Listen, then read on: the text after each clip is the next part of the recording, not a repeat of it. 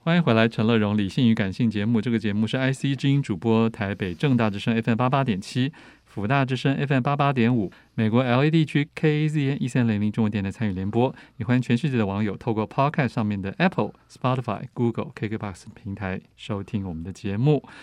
接下来一本好书要为大家介绍的是猫头鹰的一个改版重出的书，啊、嗯从千年房事改名叫做《古人房事怪现状》，一个更贴近现代人口气的书名啊。欢迎我们的编辑王政伟，政伟你好，你好，大家好。是这个作者先跟大家介绍一下，呃，这个作者是中国的作者嗯李开周，李开周，对，那他就有出过很多就是从历史历史研究一些，食算食谱类，嗯，应该说各种生活方面的嗯嗯历史的一些故事。嗯，以然后嗯前好像他常写一些宋朝的事嘛，对他写过宋朝的嗯饭局啊，宋朝的也有房事相关的，嗯然后也有旅行相但关的书。这一本听说是嗯猫头鹰直接约他嗯出版的一本书，嗯，对。然后我们当初就是约他写一本过去的房事，嗯，就是从西周到民国的关于房事，比如说租房，比如说卖房、建造、嗯装潢，所有这层面这天些层哪面的事情。这应该是没有人写过的一本书诶，而且资对料目前没有多吗？他提供蛮多资料的，对，可是李开周说嗯好像很吃力不讨好的一个写作，对，因为他他有做一件很很少人去做的事情，就是去换算当时的货币的价值。啊，然这样后怎么换算？因为像我们平常讲以前的货币，我们就会想到银啊，想到银铜元钱呐、啊啊对对对，但是那些东西，比如说一两，一两到底是多少？对那啊，个那个在呃每个朝代有不同的重量。对，那他用的方式就是用购买力，购就买力，对，就是比如说当时多少银元可以买多少米，嗯，那这些米到现在多少钱？这样子去换哦算当时的货币。不过这也挺辛苦的，对，然哦后就是他用这个方式去算说当时房价到底是贵还是便宜。好，对，结果他算出。呃，好像有些房市，甚至到民国时候，房市都算是便宜的，对不对？哦，对啊，民国二十二年的时候，北京北京城哦，每一平只要两万六千块。哎，哎而且这本书很友善，我必须说，虽然是个中国大陆作家，嗯哦对但是基本上的面积已经换算成台湾的平，平对，然后然哦还后有然后又是新台币，对有新台币，对哦对对，所以就对是台湾读者很友善。嗯，嗯，你继续讲，你说北京城当时每平只要两万六千块，现在台北就不止这个价钱了吧？对、啊，很多然后地 很多地方都不止对啊了吧？对啊，然后而且那时候地价哦，每平你猜多少钱？地价也很便宜。二十啊块。天哪， 那那时候超便宜应该可以去买一大堆地囤起来。对不啊，不过对不起，一九四九年之后又又充公了。对啊，好嗯，所以古人，我觉得我们现在讨论古人的房子的那个差异性应该也很大吧？而且所谓嗯历朝历代的、对啊，那些建材，嗯，像是同一个时代好了，每个地方也有不同的，甚至有人对住在那个什么土土窑里啊，有对的人是用砖呐、有的人嗯用什么、嗯，用木板啊，应对该都很不一样。对。元朝还有就是你挖到地下，然后你上面铺一个棚子，然后你就住在那个地下那边。那不会淹水我不知道，就是他们的一种小房型。对？OK，，那当时其实也有楼房这种概念。嗯对，但但应该是不高吧？对，那其实一直到宋朝之前，就是大部分人还是住平房，就是大家对于住楼这件事情，就是可能也高是楼技术上有点对辛苦。高楼这种东西，当时还是一个大家是登高望远的一个，就是像观光一样的地方。或者是是宗宗教型的。对嗯，是一直到宋朝之后，因为人口太多太挤了，没办法，就只能往上盖。了是解。好，我们先讲一下，是古人的房事，呃，是一个轻松的事情，还是其实也是对当时的老百姓也是辛苦的事呢？你要看哪一个时代？对，其实像比如说这本书里面常常提到一个朝代是宋朝，哦，那当时宋朝的时候买房其实还好，但是当时人对于装潢这件事情非常的讲究，讲究到他们为会了借钱，对他们为了要装潢，他们就是很多人只是为了要装潢，所以他们就借钱。那借钱要还嘛？那所以他们从哪里省钱呢？就是从吃这方面。嗯哼，你那时候如果到人家家让人家请客的话，哎你我有看到你这个能你能吃的东西就只有酸菜配饭。而且听说对头一碗、头两碗饭只有白饭哦，对还不是一开始就端 上酸菜放在桌上的。对，对对，然后然后还有一个很夸张的就是只吃这些东西，你觉得好像不够，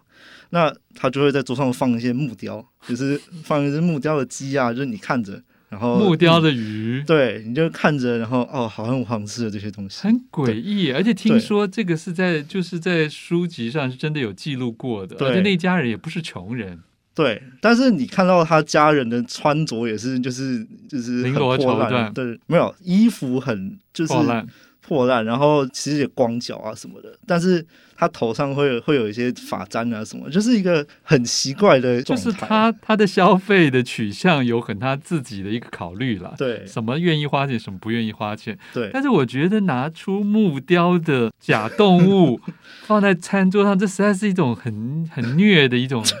就是你有看得点到吃不到，有点有点荒诞，你知道吗？对啊，就是到底是真的假的，但是他就是写在书上的一个东西。所以他宁可这样嗯子营养失调，但也要家里看起来窗户啊、纸对啊、雕梁画栋漂漂亮亮的，对啊，太诡异了。好，这是为装潢花钱，可是好像书中也有写到，有一些时代、嗯好像房价已经真的变得非常贵了，对不对？哦，像是南北朝的时候，哦，南北朝的时候，就是他们的房价、啊，嗯你如果是呃一个平民，你大概平日收入大概是三千块左右，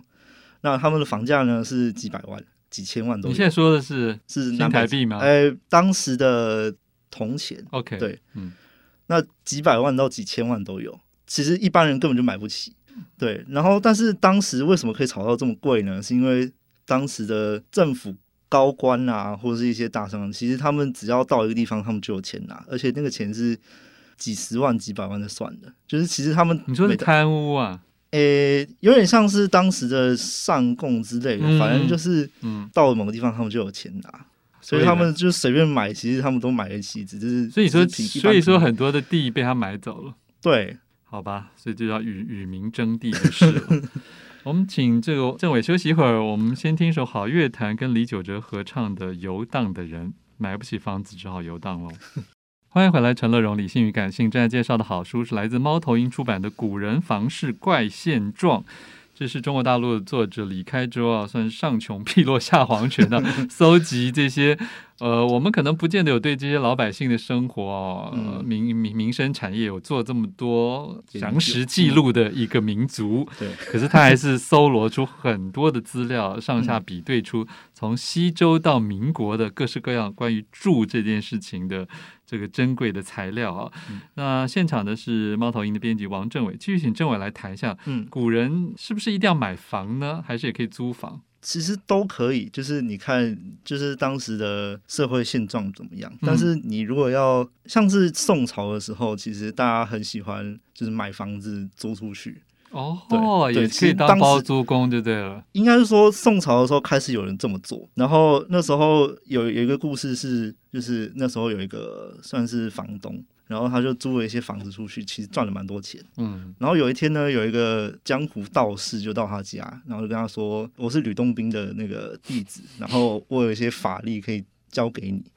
那个那个房东就说：“我不不要，不要，我不因要为学。因为我现在就可以赚这么多钱了，我干嘛要跟你去学那些法术、神仙什么的？”嗯嗯，其实那个时代，宋朝的时候，其实士绅阶层是不太好意思当房东的，因为他们就是就有一种士大夫的一种、哦吼，一种矜持。嗯对，但是到明代就是一个中国资本主义萌芽的时代，嗯然后就大家开始慢慢有租房就是赚钱的这个概念，了到解，但是一直到清朝才真正非常非常的盛行。嗯那如果你要当一个包租公、包租婆，就是你要先买房嘛。嗯，买房其实那时候买卖这件事情以前也很麻烦。其实从宋朝的时候，他们有一个有一个规定叫做辨问清零。哦，这边文清廉的意思就是，你卖房的时候，你要先问过你的第一个，你要先问过你的所有亲戚，所有亲戚就是你的看他要不要买，对不对？对，然后他们如果不买的话，你就要请他们签名画押，然嗯，后要承认，对嗯，接下来的你要你要问你的邻居，你的所有邻居，说问他们要不要买，然后呢，后来又有一个规定说，如果他们也不买的话，你要问那些，你如果那些租客或者是那些、哦、他们要不要承？他们要不要承先直接承买下来承嗯，承购，嗯，对，然后如果没有问题，这些全部都过了之后呢，你才能去开始签约。嗯，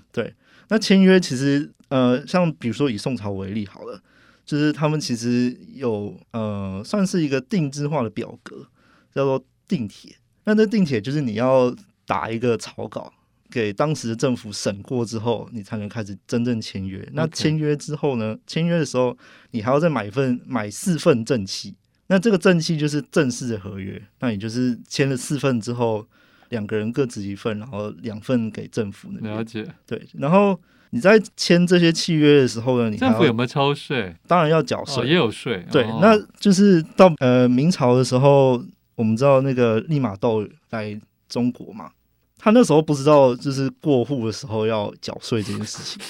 是一直到后来徐光启跟他说：“哎、你要缴税哦。”然后他他也发现，就是你要办过户要官府盖章，然后缴契税。嗯，如果没有缴契税的话，当时的理论上的法律是打五十下，然后把你的房子没收，呃收一半的那个房钱嗯嗯，的房价的一半，